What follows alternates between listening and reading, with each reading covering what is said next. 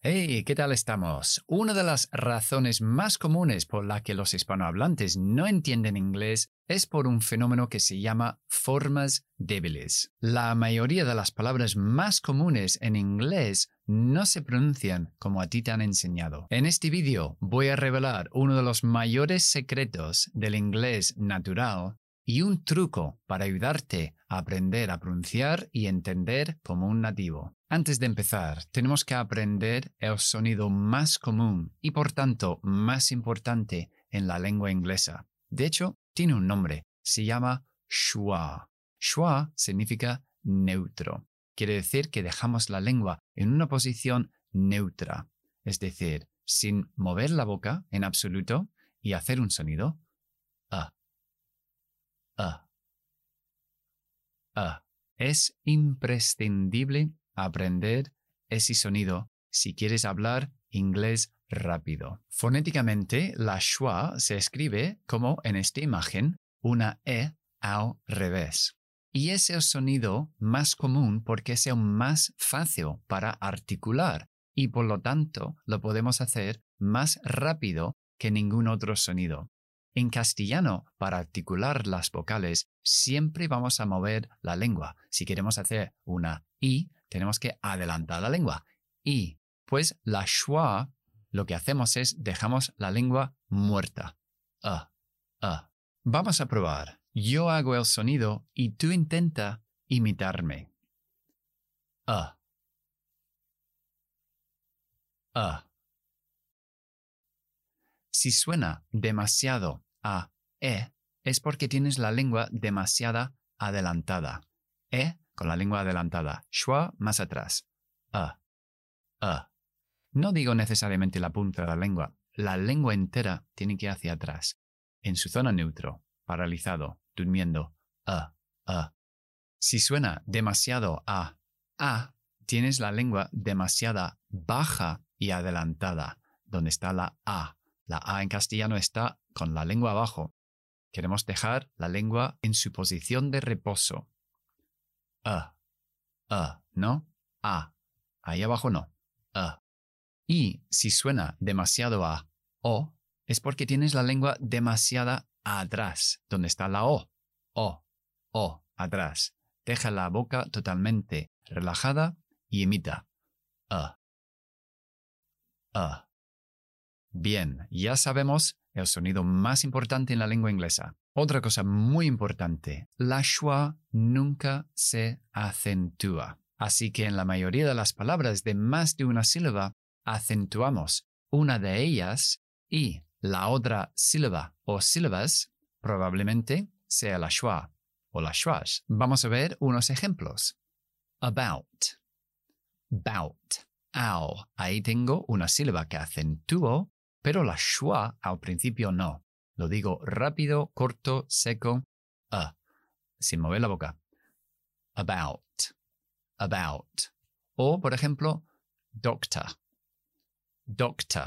La schwa está al final. Acentúo. O, doctor, esa primera sílaba, doc, se acentúa, y luego a al final, t no se acentúa. Doctor. O, information information. Tenemos cuatro sílabas, information. Y yo acentúo una de ellas.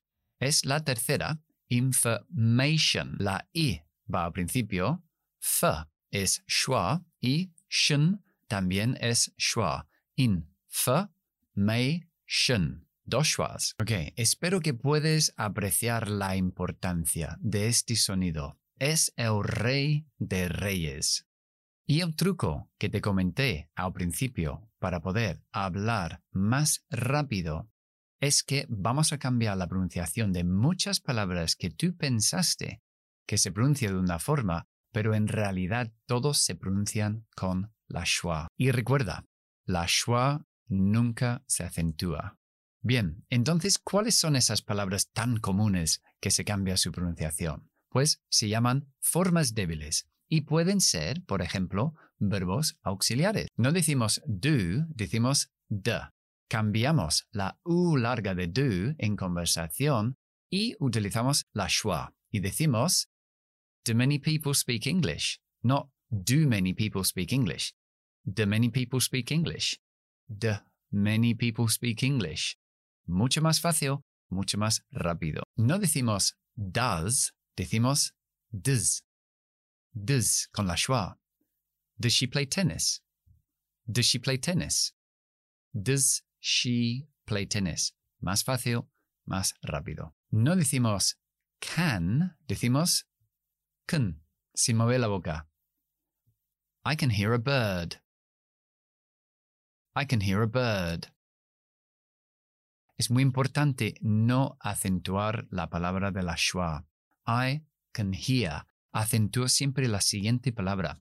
I can hear a bird. Acentúo hear, acentúo bird. En inglés, acentuamos verbos sustantivos, adjetivos y adverbios principalmente. No decimos was o were, decimos was o were. She was late. She was late. You were sleeping. You were sleeping. No decimos are, decimos simplemente a. There are many people here.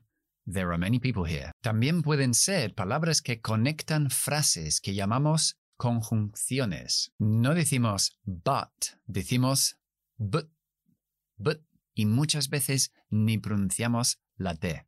Pero eso lo dejo para otro vídeo. I'm not hungry, but that cake looks delicious. No decimos and, decimos and. Y muchas veces no pronunciamos la D. Michael and Jane live in Madrid. Michael and Jane. Mm, Michael and Jane live in Madrid.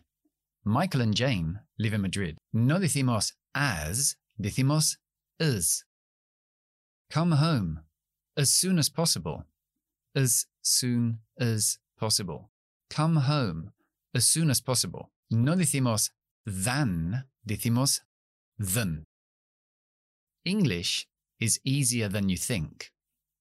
English is easier than you think. También pueden ser preposiciones. No decimos for, decimos for. This is for you. No decimos to, decimos to. I'm going to the party. I'm going to the party. No decimos of, decimos of. London is the capital of England. London is the capital of England. No decimos from, decimos from. I'm from England. Pueden ser pronombres o adjetivos. No decimos you, decimos y. Do you like it? Do you like it? Do you like it? ¿Te gusta?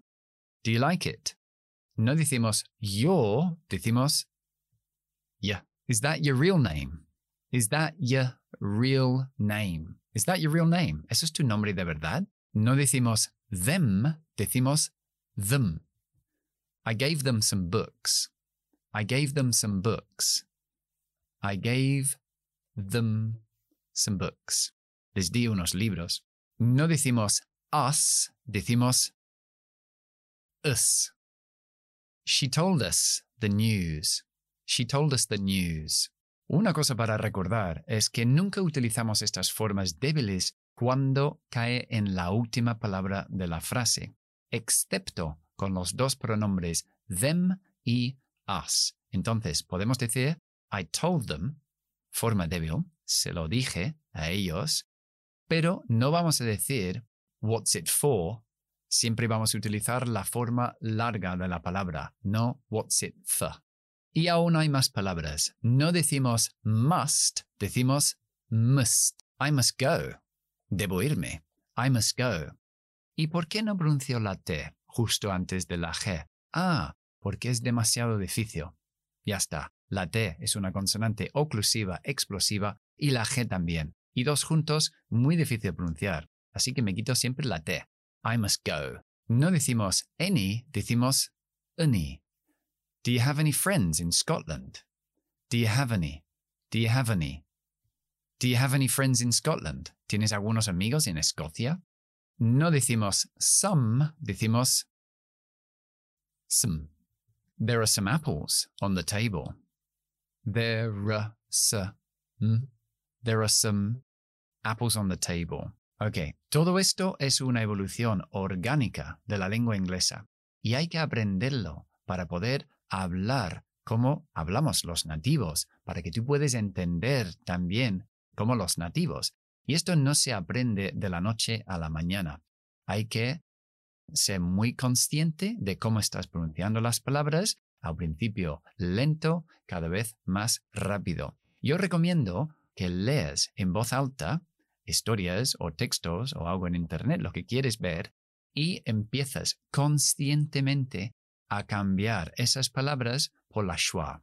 Y cada vez lo dices más rápido. Y recuerda, nunca acentúa estas palabras. Si quieres ver mi vídeo de cómo distinguir entre el afirmativo de poder y el negativo, algo que me pregunta muchas veces, pincha en este vídeo y te lo explico. Hasta pronto.